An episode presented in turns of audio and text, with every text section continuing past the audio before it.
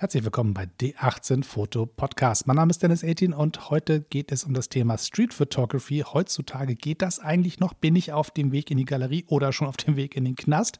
Das ist ja so ein bisschen immer die Frage, die sich stellt, wenn man zum Thema Street Photography sich Gedanken macht. Und da hat sich so einiges verändert und so ein paar Sachen muss man beachten und da würde ich gerne ein bisschen mit euch drüber reden. Aber erstmal würde ich gerne ein paar Sachen vorweg sagen. Und zwar ist das eine Einladung, die ich aussprechen möchte.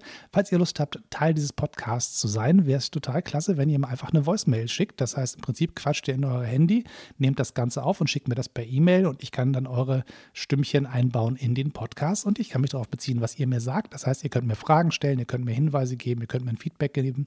Ihr könnt aber auch sagen, ich habe hier so ein Thema, da habe ich einen Gedanken zu zum Thema Fotografie oder Kreativität. Ich würde mich total freuen, wenn da mal ein Podcast so entsteht und dann kann ich vielleicht das aufgreifen und mal schauen, was ich mit euren Vorschlägen mache. Also im Prinzip Spielregeln relativ einfach. Seid nett, höflich, freundlich, ruft nicht zur Straftaten auf und benehmt euch wie andere Menschen im Straßenverkehr auch sich benehmen wollen. Das heißt nett und kooperativ. Und dann ist es eigentlich offen, was ihr mir sagen wollt. Also wenn ihr eine spannende Idee habt oder einen tollen Vorschlag oder einfach nur mal was loswerden wollt, dann freue ich mich total, wenn ihr mir das als Voicemail schicken würdet. Das heißt, das Smartphone nehmen, da aufnehmen mit und mit die Aufnahme dann per E-Mail schicken an d18-foto@hotmail.com. Das kommt dann hier bei mir schön an und ich mache dann das Magische ähm, im Computer und dann ist das Ganze eingebaut in den nächsten Podcast und dann kann ich mit euch quasi in den Dialog treten. Das ist die Idee. Ich hoffe, ihr habt da Lust drauf. Mir hat das richtig Spaß gemacht, als ich vor kurzem was bekam und dann konnte ich sozusagen diesen Versuch zum ersten Mal umsetzen, dass jemand sich bei mir meldet und ich dann sagen konnte, okay, jetzt bestimmst du mal, worum es hier geht im Podcast. Das ist ein Stückchen äh, Tanz auf dem äh, Drahtseil, aber umso mehr macht es mir Freude, wenn es sozusagen spannende Hinweise von euch gibt und tollen Input gibt und das Ganze hier ein bisschen noch lebendiger wird. Das freut mich jedenfalls, ähm, auch von euch zu hören. Aber meine Stimme hört ihr jetzt ja ständig.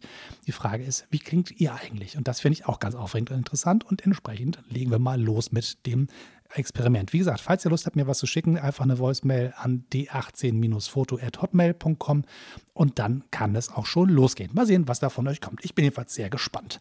So, nun soll es dem Thema geben, was ich eigentlich mal heute vorgenommen habe, nämlich Street Photography. Da gibt es ein paar Aspekte, über die man nachdenken muss und es gibt so ein paar Leute, wenn man im Internet so ein bisschen rumguckt, die so relativ klare Vorstellungen haben, was das Thema angeht. Die einen sagen, Street Photography ist eigentlich ein totes Ding. Das kann man nicht mehr machen. Man darf Leute nicht mehr fotografieren. Es gibt das Recht am eigenen Bild. Das gab es früher in der Form vielleicht nicht. Und ähm, da hat sich sozusagen was verändert und man ist immer so, man muss dann so Model-Release-Verträge haben, wo man ein Foto von jemand hat oder ähm, die Datenschutzgrundverordnung der Europäischen Union sagt auf einmal, naja, Fotos von Menschen sind auch Daten, die können ausgelesen werden per Gesichtserkennung. Entsprechend kann ich dann das verknüpfen, zum Beispiel mit Facebook-Profilen. Die Facebook-Profile sagen mir was über die Person. Das heißt, ein Bild selber ist schon ein, ein Datenträger, den man auswerten kann. Entsprechend verrät es etwas über die Person. Und das soll man im Prinzip nicht mehr tun. Wenn man es tut, muss man den Menschen die Möglichkeit geben zu wissen, wo dieses Bild ist, was damit passiert. Und sie müssen zu jeder Zeit sagen können, bitte lösch meine Daten, also nimm mein Gesicht aus dem Kontext raus, wo es ist. Das heißt, in Wahrheit ist das so kompliziert geworden, dass dann ganz viele Leute was sagen, na, um Gottes Willen, da kann ich doch gar nicht dem gerecht werden. Ich weiß doch gar nicht, ähm, am Ende selbst wenn ich es wollte, kann ich gar nicht immer sagen, ob ich alles weiß, worum es da geht. Also wenn ich mir überlege, mit was für einer Aufgabe man da konfrontiert wird als Fotograf, kann man ja fast nur noch Schiss bekommen und sagen, nee, dann mache ich es lieber nicht. Weil wenn ich ein Foto von jemand habe, im Zweifelsfall unterschreibt er mir sogar, dass ich das Bild nehmen darf und dann habe ich es im Netz und irgendwann in zehn Jahren sagt er mir, das möchte ich aber nicht mehr, das musst du jetzt rausnehmen aus dem Netz, weil ich weiß nicht, wo die Daten sind oder irgendeine blöde Software hat mein Gesicht gefunden und hat das Ganze verknüpft mit anderen Daten von mir und schon gibt es sozusagen eine Spur, die ich hinterlassen habe, die ich gar nicht hinterlassen wollte. Also habe ich ein Recht, dass es gelöscht wird und dann bin ich als Fotograf ähm, in der Verantwortung, das dann wieder zu löschen. Und das kann einen auch neben dem Ärger, den man damit hat, und das ist ja auch eine Frustrationsgeschichte, wenn man sagt, ich habe mir so viel Mühe gegeben, total klasse, und zehn Jahre ist alles super und alles ist toll, und auf einmal heißt es, nee, ich will nicht mehr, und dann bin ich in der Verantwortung, es zu löschen, dann bin ich erstmal ziemlich genervt, sauer und überfordert und vielleicht sogar eingeschüchtert, weil einer sich nicht nett bei mir meldet, sondern gleich einen Anwaltsbrief schickt. Die andere Frage ist halt auch, kann ich das eigentlich? Bin ich in der Lage, all das zu tun, was da von mir verlangt wird? Und jetzt ist man ganz schnell in den Punkt, wo man sagt, ich habe keine Rechtsabteilung, ich habe nicht 20 Kollegen, die sich dann kümmern können, das rauskriegen, wie es geht oder die das nachprüfen können, wenn eine Einschätzung geben muss, äh, können. Muss sie das wirklich tun oder ist das jetzt irgendwie ähm, so eine Grauzone? Da ist man als Einzelkämpfer dann auch relativ schnell überfordert und lässt im Zweifelsfall das Thema Street Photography einfach fallen und sagt, nee, mache ich es halt nicht mehr. Und dann bricht im Prinzip eine ganze Welt von künstlerischer, künstlerischem Schaffen ein. Natürlich gibt es sowas wie die, das, die, Recht, die künstlerischen äh, Schutzrecht, dass man einen Künstler auch Kunst machen lassen muss. Auch das ist ja ein hohes Gut, was wir haben, aber das auch abzuwägen, jeweils juristische Akte und der eine oder andere, der dieses, ähm, diese Kunstform betreibt, macht das ja auch in Wahrheit in einem, in dem Bereich des Hobbys oder in dem Bereich des wenig finanziell erträglichen, wo man einfach sagt, naja, also dafür lohnt sich der Aufwand jetzt nicht. Das heißt, im Prinzip fällt etwas weg, was für die Fotografie über Jahrzehnte ähm, einfach wahnsinnig wichtig war und prägend war für dieses Medium, was wir da bespielen und was uns auch große Freude bereitet und was auch zeigt, wie unsere Gesellschaft sich verändert. Wenn ich mir überlege, Fotos, die früher reine Alltagsfotos waren, die wahrscheinlich völlig belanglos waren, sind auf einmal total spannend und verraten uns etwas über die vergangene Zeit und über die Art und Weise, wie Menschen damals aussahen, wie sie miteinander gelebt haben, wie die Stadt aussah, in der sie sich bewegt haben. All diese ganzen Zeitdokumente würden heutzutage verloren gehen, weil man sich ja nicht mehr traut, das zu machen. Nur ist die große Frage, was tue ich denn nun eigentlich, wenn ich sage, ich möchte mich an die Regeln halten. Ich möchte hier keinen Quatsch machen. Ich möchte irgendwie auch ähm, mich nicht gesetzeswidrig verhalten. Ich möchte irgendwie gucken, dass ich auch keinen Ärger kriege oder gar meine ähm, finanziellen Möglichkeiten durch Anwaltskosten über, quasi überlastet werden oder sonstige Geschichten. Und ich habe schlicht einfach Angst vor dem Ärger. Auch das ist ja legitim was mache ich denn da eigentlich, wenn ich trotzdem Street Photography machen möchte? Und da gibt es ein paar Varianten, die ich euch vorschlagen möchte und wäre auch sehr gespannt, was ähm, ihr dazu sagt. Vielleicht habt ihr eine Meinung dazu, habt auch Erfahrungen damit und könnt mir die quasi auch im Rahmen einer Voicemail dazu zurückpritschen. Da würde mich jedenfalls sehr freuen, von euch zu hören, wenn ihr Street Photographer seid und eine Lösung gefunden habt, wie ihr damit umgeht. So, das eine ist sozusagen die Frage, mache ich ähm, meine Fotos digital oder mache ich sie analog? Das ist ein, ein Hinweis, den habe ich von dem äh, Kollegen Schüngel aus einem seiner Videos ähm, gesagt bekommen. Der habe ich ein bisschen mit mir rum im Kopf hin und her gekullert und darüber nachgedacht, was er so sagt. Und ich glaube nicht, dass das sozusagen eine endgültige Entscheidung ist, die man da sozusagen klar haben kann. Aber ähm, es hilft schon mal ein Stückchen bei der Annäherung. Das heißt, wenn ich jetzt digital fotografiere, eine moderne Kamera, ein Handy zum Beispiel, nimmt automatisch Geodaten zum Beispiel mit auf, sagt, an welchem Punkt wurde dieses Foto gemacht. Das heißt, die Person, die im Bild abgebildet ist, ist mit einem Ort verknüpft und einer Zeit. So, und das zum Beispiel ist ein Datensatz, den auch ich relativ problematisch finde. Weil ähm, eine, ein Gesicht auf einer Straße ist sozusagen erstmal nur ein kleiner Datensatz. Wenn das aber verknüpft wird mit der genauen Positionierung und der genauen Zeit, dann kann ja zum Beispiel im Zweifelsfall ein Arbeitgeber sagen, guck mal, an dem Tag war die Person aber krank geschrieben, warum ist der eigentlich im Straßenbild unterwegs? Und warum sieht er so freundlich aus und isst ein Eis? So, das heißt im Prinzip wird sehr viel über die Person, die da abgebildet ist, verraten. Und diese Datenkette ist von irgendeiner Person abrufbar, auf die ich keinen Einfluss habe. Das heißt, selbst wenn ich bestmeinend bin, kann ich einen ganz schönen Schaden anrichten mit dem, was ich da mache. Also wäre die Frage, kann ich einen Teil dieser Datenspur vermeiden, indem ich zum Beispiel analog fotografiere? Da habe ich zwar immer noch die Person an diesem Ort, aber ich habe nicht die Geodaten und nicht die Zeit, die ich sozusagen mit dem Bild mitliefere, wenn ich das dann veröffentliche. Das ist sozusagen schon mal ein Teil, über, das man, über den man nachdenken kann, aber ich glaube, auch das ist halt nur ein Teil. Der nimmt halt einen Teil der Datenspur raus, aber sobald zum Beispiel eine Gesichtserkennung über das Bild läuft und eine Person wiedererkennbar macht, ist immer noch eine ganz schöne Menge Daten passiert die ich vielleicht auch nicht kontrollieren kann. Das heißt, es ist eine Annäherung an die Lösung, aber vielleicht auch noch nicht die abschließende Lösung. Aber schon mal ein ganz pfiffiger Gedanke zu sagen, man reduziert quasi proaktiv den Datensatz. Das andere ist, dass man sagt, man macht diese Fotos, stellt sie zum Beispiel aber nicht ins Internet. Man äh, macht auch mal Fotos, wie man es früher gemacht hat. Man schafft Kunst für die Wand anstatt fürs Internet. Was sowieso vielleicht noch manchmal ein Gedanke ist, über den man ein bisschen mehr nachdenken muss. Da können wir auch ein anderes Mal nochmal drüber sprechen. Denn die Frage ist natürlich, warum muss jedes Bild, was ich mache, auch wirklich ins Netz gekübelt werden? Vielleicht ist es auch ganz hübsch, wenn ich mal ein paar Bilder nicht digital veröffentliche, sondern einfach tatsächlich sage, ich benutze sie zum Beispiel, um sie bei mir zu Hause an die Wand zu hängen, weil ich die Situation schön fand. Oder verkaufe sie als Print bei einer Ausstellung oder drucke sie in ein Buch, wo man nicht digital mal eben drüber laufen kann und sagen, aha, guck mal, hier ist das Facebook-Profil passend zu dieser Person im Stadtpark. So, da ist so ein bisschen, was man noch mal noch ein bisschen mehr drüber nachdenken kann. Da ist natürlich am Ende egal, ob ich digital oder analog fotografiere. Die Frage ist da, ist es ein digitales Produkt am Ende oder ein analoges Produkt? Das heißt, ein Druck oder ein Haufen Pixel auf einem Bildschirm, die ausgewertet werden können. Das ist auch so, noch so ein Gedanke, über den man noch mal ein bisschen nachdenken könnte. Und ähm, auch da gibt es natürlich Schwierigkeiten, wenn man dann sagt, naja, das Bild, wenn ich es verkaufe, ist natürlich, dann nutze ich das Gesicht einer Person, um etwas zu ein Produkt zu verkaufen und Geld zu verdienen. Da ist man ja auch wieder in dem Bereich, wo man definitiv einen Model-Release-Vertrag für haben müsste, der dann sozusagen klar regelt, dass die Person, die da abgebildet ist, damit kein Problem hat. So, das sollte man, selbst wenn man sozusagen irgendwie versucht, sich ranzurobben mit der freien Kunst und so, wenn eine Person auf dem Bild zu erkennen ist, würde ich allein schon aus moralischer Sicht sagen, vorsichtig, das hat, da hat die Person ein Recht drauf zu entscheiden, will ich das oder will ich das nicht, dass du damit Geld verdienst. Da bin ich jetzt, ich bin kein Jurist, das möchte ich sozusagen einmal als Disclaimer dazu sagen, aber ich bin ein Mensch, der darüber nachdenkt, was es mit anderen Menschen macht, wenn sie fotografiert werden. Das heißt, auch wenn ich fotografiert würde und jemand verkauft dieses Bild, weil ich nun ganz besonders äh, einer interessanten Pose irgendwo am Straßenrand stehe und verkauft dieses Bild ohne mein Wissen, wäre ich auch sehr sauer, egal wie die Rechtslage ist. Das heißt also auch da, finde ich, sollte man Rücksicht drauf nehmen, denn auch Rücksicht ist ja ein hohes Gut, was für uns irgendwie auch nicht egal sein sollte. So. Das heißt aber, das wäre noch ein Punkt, den man weiter ähm, durchdenken könnte. Gibt es die Variante des sich Lösens von dem rein digitalen hin zum analogen, sei es über das Fotomedium oder die Verarbeitungsweise für das Bild, ob man da noch mal ein bisschen das Problem der Street Photography und der heutigen Lage, die man rechtlich hat, ein bisschen aufknacken kann, weil da ist, glaube ich, noch nicht alles zu Ende gedacht. Aber das wäre so ein Weg, wie man sich dem Problem ein bisschen nähern könnte. Ein weiterer Punkt ist die Frage, wenn ich Menschen fotografiere, das ist ja auch ein bisschen Teil von der Street Photography, kann ich Wege finden, wie die Personen zu sehen sind, ohne dass sie als Person erkennbar sind.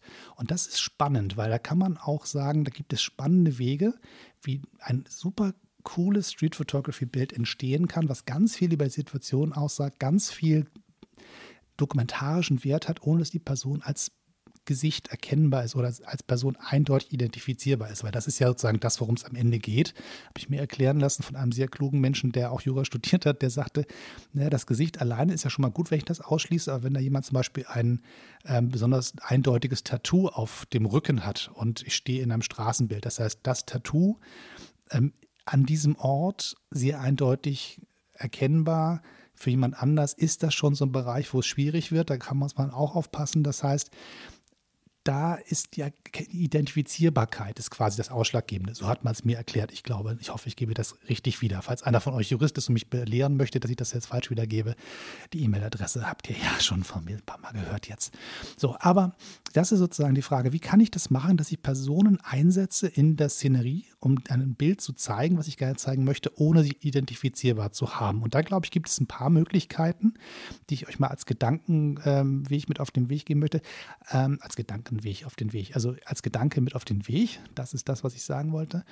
Ähm, das heißt, einmal zum Beispiel zu sagen, fotografiere in die Sonne. Das ist sozusagen eine Sache, die immer gut funktioniert. Es gibt ziemlich coole Bilder, nämlich ähm, Silhouetten. Silhouetten sind sehr spannend, weil man damit im Prinzip die Form des Körpers des Menschen als, als Bildelement benutzen kann, ohne dass sie wirklich eins zu eins einer Person zuzuordnen ist und im Zweifelsfall durch die Abstraktheit auch immer noch für alle andockbar ist. Also wenn ich sozusagen ein Foto habe von einer Person, ist es diese eine Person. Wenn ich aber einen Schattenriss einer Person habe, kann ich auch andere Personen, die in meinem Kopf sind, in dieses Bild reinprojizieren und es gibt für mehrere Menschen einen Andockpunkt. Also die Abstraktion ist nicht gleichbedeutend mit unklar, sondern kann auch eine Tür aufmachen für weitere Gedanken von anderen Menschen, die sozusagen das Bild zum ersten Mal sehen. Das heißt, der Fotograf ist ja nur die eine Sichtweise, die Bildbetrachter sind die andere Sichtweise, die ganz spannend ist.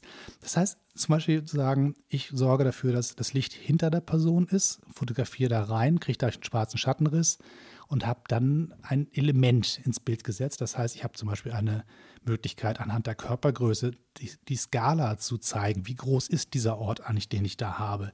Manchmal brauche ich nur eine kleine Person im Bild, um zu zeigen, guck mal, das ist ein großes Gebäude. Weil ohne diesen Referenzpunkt der Körpergröße weiß ich gar nicht, wie groß die Fläche eigentlich ist, um die es da geht. Und wenn ich sozusagen nur das haben will, ich brauche nur jemand, der mir sagt, guck mal, so groß ist das hier oder das sind die Dimensionen, um die, um es hier geht, reicht es völlig aus, wenn ich eine Silhouette sehe. Da brauche ich gar nicht die Person wirklich erkennen. Das ist eine ganz, ganz spannende Geschichte und da kann man einiges mitmachen. Manchmal hilft es auch zum Beispiel, eine Person aus dem Fokus rauszuziehen. Das heißt, wenn ich mit Tiefenschärfe arbeite, kann ich sagen, die Person selber, die im Bild steht, mache ich unscharf und mache den Teil dahinter scharf. Das heißt, sie ist zwar im Bild zu sehen, aber so verfremdet, dass am Ende sie nur noch als Person erkennbar ist, die aber nicht eine Einzelperson ist. Das heißt, stellvertretend zum Beispiel für andere Personen. So ähnlich wie ich das mit dem Schattenriss bzw. der Silhouette gemeint habe. Die steht stellvertretend für andere. Also ich sehe zum Beispiel eine blonde Frau in einem Bild, die auf etwas blickt aber die Person selber erkenne ich nicht, aber ich habe im Kopf trotzdem die Geschichte erzählt, blonde Frau guckt sich etwas an. Und das ist zum Beispiel ähm, eine Variante, die sehr gut hilft, Leuten die Projektionsfläche zu geben für eine Geschichte, die sie im Bild erkennen möchten.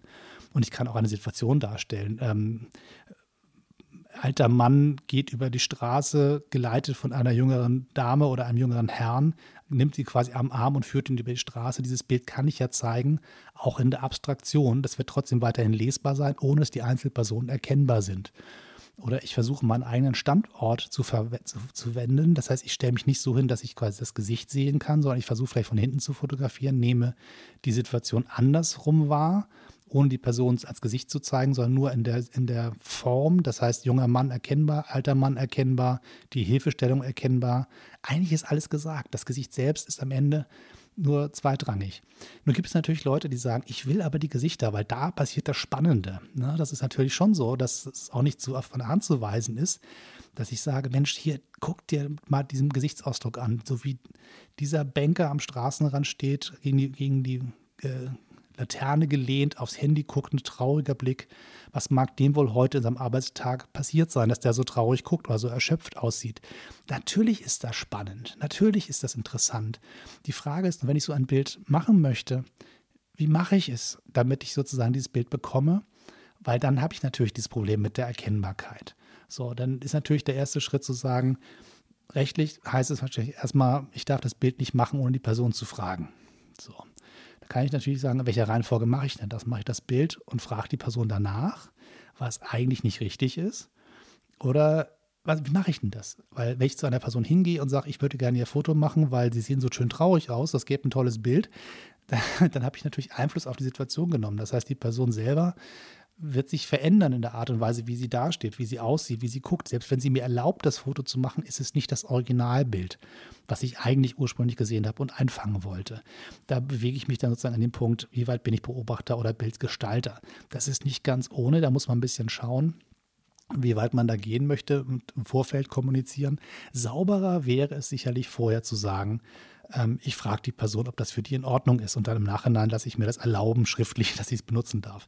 Da ist natürlich völlig klar, da sieht man halt auch, wie absurd diese Situation ist, in der man sich da bewegt, weil natürlich ist es eigentlich auch inhaltlich richtig, jemand, der fotografiert wird, zu sagen, ich möchte Sie gerne fotografieren, darf ich das? Mach das Bild, zeig ihnen das, sag so, siehst das Ganze aus, möchtest du so dargestellt werden, darf ich es für folgende Zwecke verwenden oder nicht? Und dann sich das schriftlich geben zu lassen, dass das in Ordnung so ist. Das ist der richtige Weg. Ne? So. Aber natürlich weiß ich auch, dass das im echten Leben nicht stattfindet und dass das irgendwie auch die Kunstform, ähm, dass es ja nicht gerecht wird, um die es dabei geht. Und das sind so Geschichten, wo es wirklich dann ganz, ganz kompliziert und schwierig wird und wo dann sozusagen andere Leute sagen, naja, komm, dann mach das Bild und zeig es ihm nachher und sag ihm, guck mal, ich habe gerade das Bild von ihm gemacht, ist das in Ordnung, darf ich das verwenden und wenn nicht, dann lösche ich das halt. Das ist sozusagen die Krücke. Rechtlich, glaube ich, wenn ich das richtig verstanden habe, wie man es mir erklärt hat, ist das nicht der saubere Weg. Man muss schon vorher fragen, wohl wissen, dass das am Ende sehr, sehr schwierig ist, das zu tun. Und das Spannende ist halt immer, ich frage mich mal, ich gucke mir immer so, so, gerade wenn man ältere Geschichten anguckt, so Bilder von damals, zum Beispiel bei Spiegel Online gibt es häufiger so Bilderserien, Hamburg 1975. So, und dann gibt es ein paar Menschen, die da rumlaufen, die man fotografiert in ihrem Alltag. Und ich bin mir 100% sicher, dass kein Mensch die Menschen damals gefragt hat, ob das Bild verwendet werden darf oder nicht. Und auch keiner weiß, lebt die Person noch oder lebt sie nicht. So, dann kann man immer sagen, das ist irgendwie die Kunst und die Kunst ist auch ein hohes Gut und die Frage ist, ist das schon gedeckt von der Kunstfreiheit oder nicht? Und das ist alles sehr, sehr schwierig, weil die Person natürlich heutzutage nicht mehr so aussieht, im Zweifelsfall nicht mehr lebt. Wenn man sagte, das Bild ist jetzt irgendwie von 1975 und die Person war damals schon 40, ist die Wahrscheinlichkeit relativ gering, dass die zum jetzigen Zeitpunkt noch irgendwie in der Lage ist, mir einen Ärger zu machen, juristischer Art und Weise. Aber das ist, sind alles Hilfsgeschichten, sind alles Krücken, wo man auch äh, sich zwar einen guten Kopf machen kann, sagt, so könnte ich es richtig machen, so könnte ich es falsch machen. Aber ohne eine wirkliche Rechtsberatung und ohne jemand wirklich das abklopfen zu lassen, kommt man nie so richtig auf eine klare Antwort. Und in Wahrheit ist die richtige Antwort am Ende sowieso erst am Ende eines äh, Gerichtsentscheids.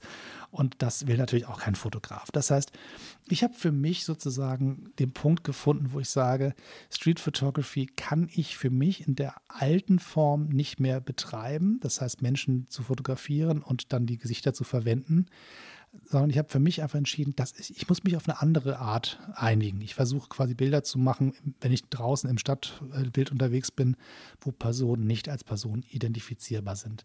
Wohl wissend, dass ich mir damit unglaublich viel wegnehme, wohl wissend, dass ich dadurch auch ähm, für mich selber mich entscheide, eine sehr, sehr spannende Kunstform nicht zu betreiben. Und dass es sehr, sehr hart ist für Leute, gerade das als ihre Kunstnische entdeckt haben, das weiterhin zu betreiben. Ich kann euch sozusagen nicht die gute Botschaft bringen, zu sagen, so macht ihr es richtig und dann ist alles supi, außer halt den klassischen langweiligen juristischen Weg, fragt, lasst ihr unterschreiben und sorgt dafür, dass ihr nachher die Daten löschen könnt, falls das einer möchtet. Das ist irre aufwendig und ganz, ganz schwierig und spaßverderbend. Und natürlich gibt es dann auch die Frage, ist das immer noch das Bild wert oder ist das dann am Ende auch nur noch ein gestelltes Foto? Und da kann ich auch mit einem Model arbeiten, die sich da artig hinstellt und mir diese Szene baut. So, und das ist halt ähm, Fiktion statt äh, Non-Fiction.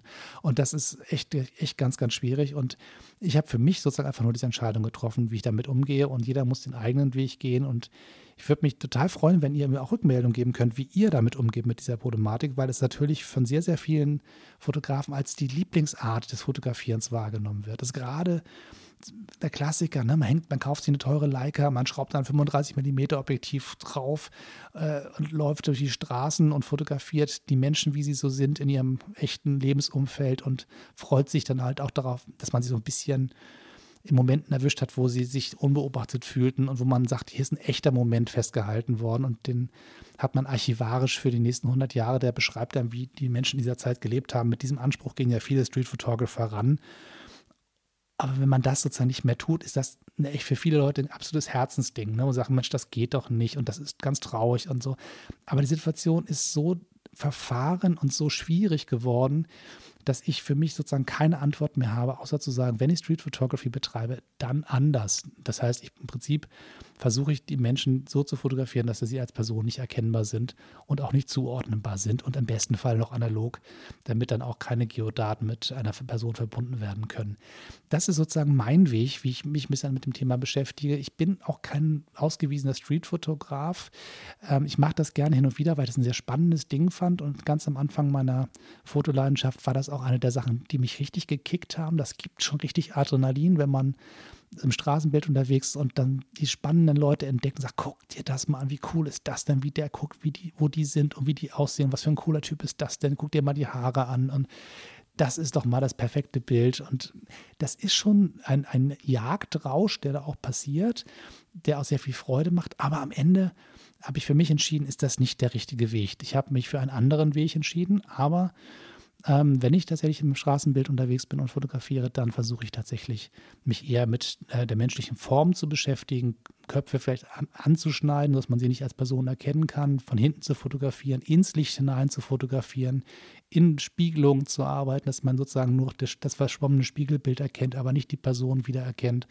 Oder mit der tiefen Schärfe zu arbeiten, Sachen quasi voneinander zu trennen durch die verschiedenen Schärfeebenen, die das Ganze ein bisschen abstrakter handhaben. So, das sind so ein bisschen so die Bereiche, die ich ähm, im Bereich des äh, Rechtlichen und der, der Lösung zu dem Thema ansprechen wollte, die ich vorschlagen würde, natürlich wohlwissend, dass das am Ende nur Krücken sein können.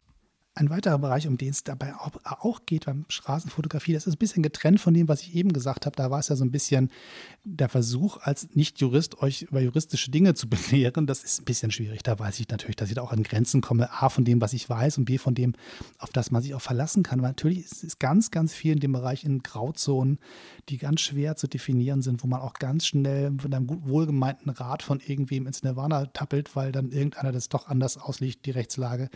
Und in vielen Bereichen ist es einfach so, dass es Einzelfallentscheidungen sind, wie das häufig in der Kunst ist. Und da möchte ich sozusagen euch nicht mit ähm, dem, was ich weiß oder zu wissen glaube, in die falsche Richtung schicken. Deswegen ist sozusagen habe ich versucht, euch die Situation zu beschreiben und meine Herangehensweise ein bisschen anzudeuten. Aber ein weiterer Bereich, der beim Thema Street Photography ins Spiel kommt, den finde ich auch noch erwähnenswert, weil wir jetzt auch nicht nur über rechtliche Geschichten sprechen, sondern auch tatsächlich über das, die Art des Fotografierens und das, was man damit machen kann. Und ähm, was auch damit verbunden ist. Und das eine ist der, der Aspekt des Mutes. Das heißt, im Straßenbild unterwegs zu sein und Fotos zu machen, hat ganz viel mit Mut zu tun, weil man natürlich im Zweifel sich auf Situationen einlässt, die man nicht kontrollieren kann. Sie sind nicht von mir selber geplant, sondern ich entdecke sie und versuche sie einzufangen und kann sozusagen dabei auch scheitern. Das heißt, der eine Mut ist natürlich ganz klar beschrieben. Ich habe meine Kamera mal als Fotografie einen, der findet das doof, dass ich ihn fotografiere und der macht mich an, also konfrontiert mich mit der Situation, dass ich ihn fotografiert habe, ohne ihn zu fragen. Und da ist natürlich ganz schnell auch Streit vorprogrammiert und da muss man wirklich sagen, ähm, ist der Streit vielleicht nicht immer in der Heftigkeit, wie er ausgetragen wird, äh, berechtigt, weil man muss halt im Zweifelsfall nicht Leuten gleich anpöbeln. Man kann auch erstmal sagen, äh, hallo, was ist denn hier los? Das geht manchmal auch netter, aber man ist häufig genug in der Situation, dass Leute dann doch ziemlich pisst reagieren und man da irgendwie mit umgehen muss. Deswegen ist das immer schon die eine Mutgeschichte. Traue ich mich überhaupt im Stadtverkehr unterwegs zu sein und meine Kamera zu zücken und wenn ich irgendwas Spannendes entdecke oder sage ich, na gut, bevor mich diese Jugendgruppe da vorne irgendwie verhaut, lasse ich es lieber sein. Oder der Rentner mit dem Krückstock hinter mir her, hinterher joggt und mich äh, bedroht, weil er sich fotografiert fühlte. Das ist sozusagen das eine. Aber die Frage, auch die ich viel spannender finde, ist noch die Frage des Scheiterns, die, den Mut zu haben, auch das Scheitern einzukalkulieren. Das heißt, eine Situation, die ich nicht selbst gestalten kann, wenn ich nicht selber das Licht setze, wenn ich nicht selber ähm, lang genug Zeit habe, mich mit der Fokussierung zu beschäftigen und äh, ganz genau zu komponieren, weil Situationen natürlich auch sehr flüchtig sind und schnell vorbeirauschen und sich das Licht ändert oder ich sage, ich stehe jetzt halt hier und die Sonne kommt von da, was soll ich denn bloß tun? Ich kann jetzt nicht groß drum rumlaufen, weil die Situation auch weg. Das heißt, man geht dann häufig auch äh, ein kreatives Risiko ein und sagt, ich mache es jetzt trotzdem und hoffe, dass am Ende was bei rauskommt. Und dann kann es sein, dass ich eine super tolle Situation eingefangen habe. Boah, das war echt der, der One in a Million Moment.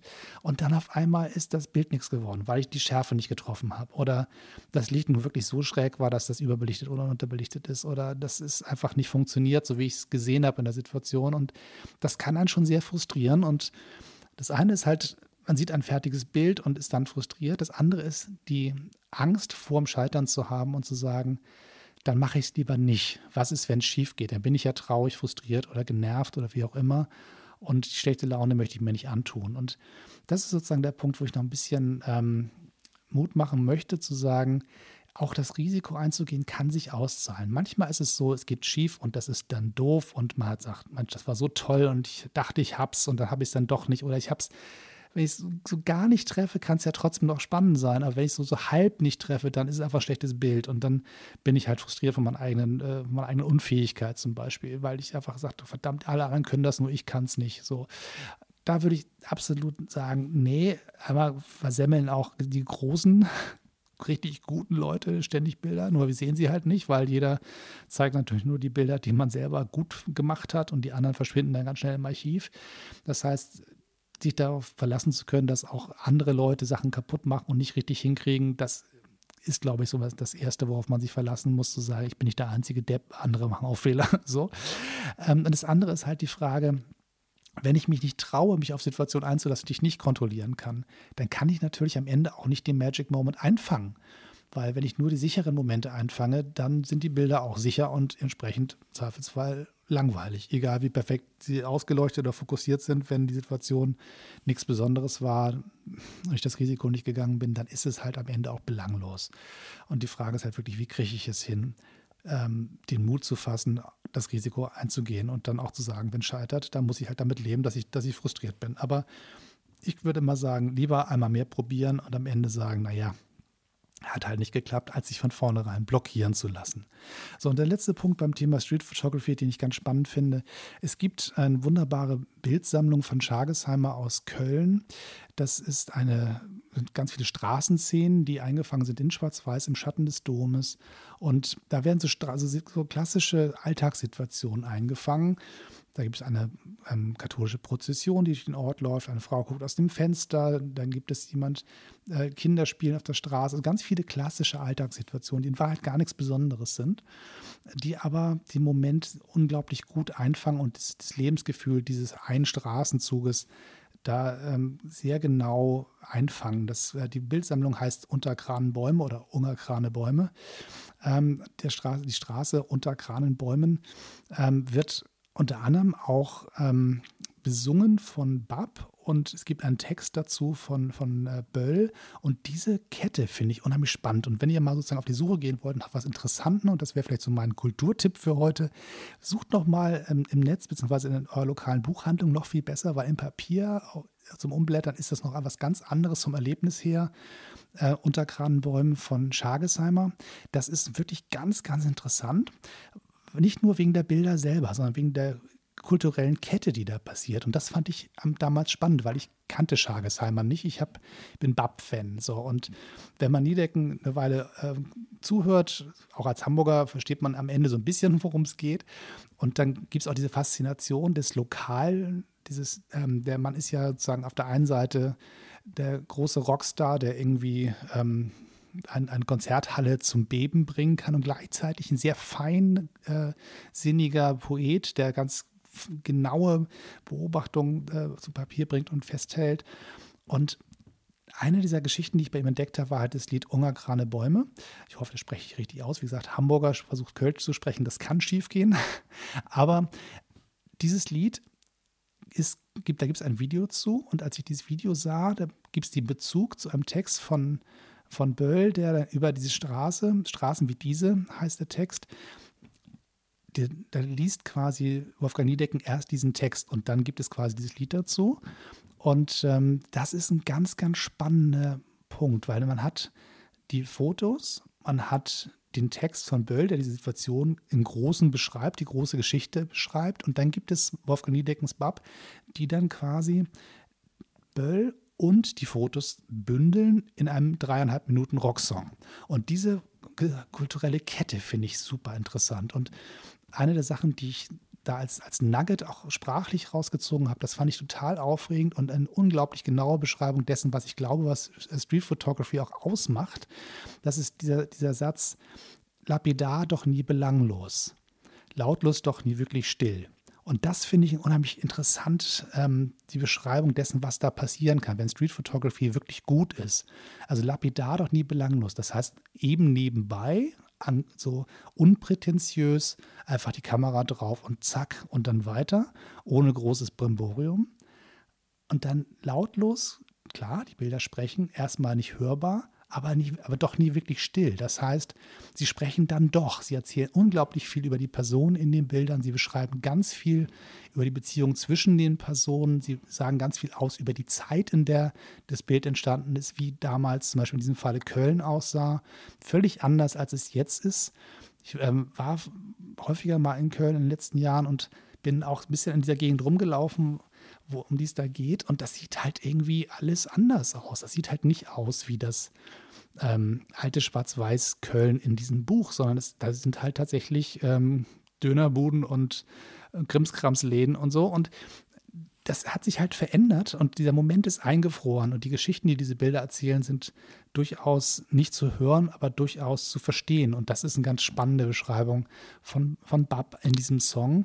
Und wenn man das kombiniert mit dem Text von, äh, von Böll, der auch als Vorwort in diesem Buch abgedruckt ist, dann erfährt man unglaublich viel über diese Familien, die da gelebt haben in dieser Zeit, an diesem Ort. Und das ist, glaube ich, das, wo Street Photography wirklich was Besonderes auch an Kunst liefert. Und wenn man das noch verknüpfen kann mit anderen Kunstformen, das heißt Text und Musik, dann kann man wirklich ganz, ganz spannende Sachen tun. Und das ist sozusagen vielleicht für heute erstmal am Ende so der kulturelle Tipp. Genau, guckt mal nach, wenn, wenn ihr irgendwo das Buch auftreibt. Ich habe eine Hardcover-Ausgabe davon damals in Köln gekauft, weil ich dachte, wenn ich schon in Köln bin, kaufe ich es auch da. Und habe einen kleinen Buchladen entdeckt, auch mit Schatten des Doms, der da ähm, ganz in der Ecke ganz klein war. Und da hat es ein bisschen Touristenzeugs gehabt. Das war also nichts Besonderes. Aber es gab halt auch dieses Buch. Und ich weiß auch, wie aufgeregt ich war, als ich das gekauft habe. Weil ich, ich kannte quasi den, den, den, das Video, ich kannte die Musik, aber ich kannte die Bilder nicht. Ich hatte die Bilder schon im Kopf, bevor ich sie wirklich gesehen habe, durch die Beschreibung von Bab und äh, von dem äh, Text von Böll. Und als ich die Bilder dann sah, dachte ich, ja genau, genau das ist es. Die haben wirklich verstanden, was Chagasamba da gemacht hat. Und das fand ich so aufregend, dass ich wirklich gemerkt habe, was Kunst dann auch bei mir auslöst. Und da habe ich gesagt, das würde ich auch gerne tun. Habe dann gesagt, Street Photography, das machst du jetzt auch. Und habe ein bisschen rumprobiert und festgestellt, nee, zum einen habe ich nicht diese Freiheit im Kopf, die damals sicherlich möglich war, weil schlicht und einfach sowas wie Internet nicht da war und die Leute auch keine Gedanken gemacht haben über das, was es eigentlich heißt, Recht am eigenen Bild. Und das war damals definitiv nicht in der Form präsent wie heute. Und da lief halt einer auf die Straße, macht ein paar Fotos. Das war irgendwie so, ja, da war halt einer Fotos gemacht. So, das war völlig egal. Und heutzutage ist halt noch ein ganz anderes Bewusstsein für das, was mit Bildern auch passiert und worum es da geht dass sich da auch einiges äh, verändert hat. Und ich habe für mich festgestellt, das ist nicht meins, das äh, ist nicht meine Welt, aber ich, ich genieße diese Art der Fotografie und wenn ich sie dann noch erklärt bekomme von jemand, der so äh, präzise in der Formulierung ist wie Böll oder wie, wie Niedecken, dann macht es besonders viel Spaß. So. Und vielleicht als letztes noch für heute davon kommend, würde ich sagen, ich würde gerne noch ein bisschen mehr in diesem Bereich selber arbeiten. Das heißt, die Kombination aus Bild und Text. Ich habe das schon ein paar Mal probiert, habe ich ein paar kleine Scenes hergestellt, wo ich Handyfotos mit Handytexten kombiniert habe. Das habe ich damals iPhone-Textografie genannt. Ähm, da habe ich quasi auf dem Telefon ein Foto gemacht und dann an dem Ort auf dem Telefon den Text dazu geschrieben und das habe ich dann in kleinen Publikationen zusammengeschoben. Aber das war noch nicht so richtig die Endfassung dessen, was ich eigentlich damit machen wollte. Aber die Idee, Texte und Bilder zusammenzubringen, lässt mich nicht los und da würde ich gerne noch ein bisschen weiter dran arbeiten und da wird es auch das eine oder andere von mir in Zukunft noch geben.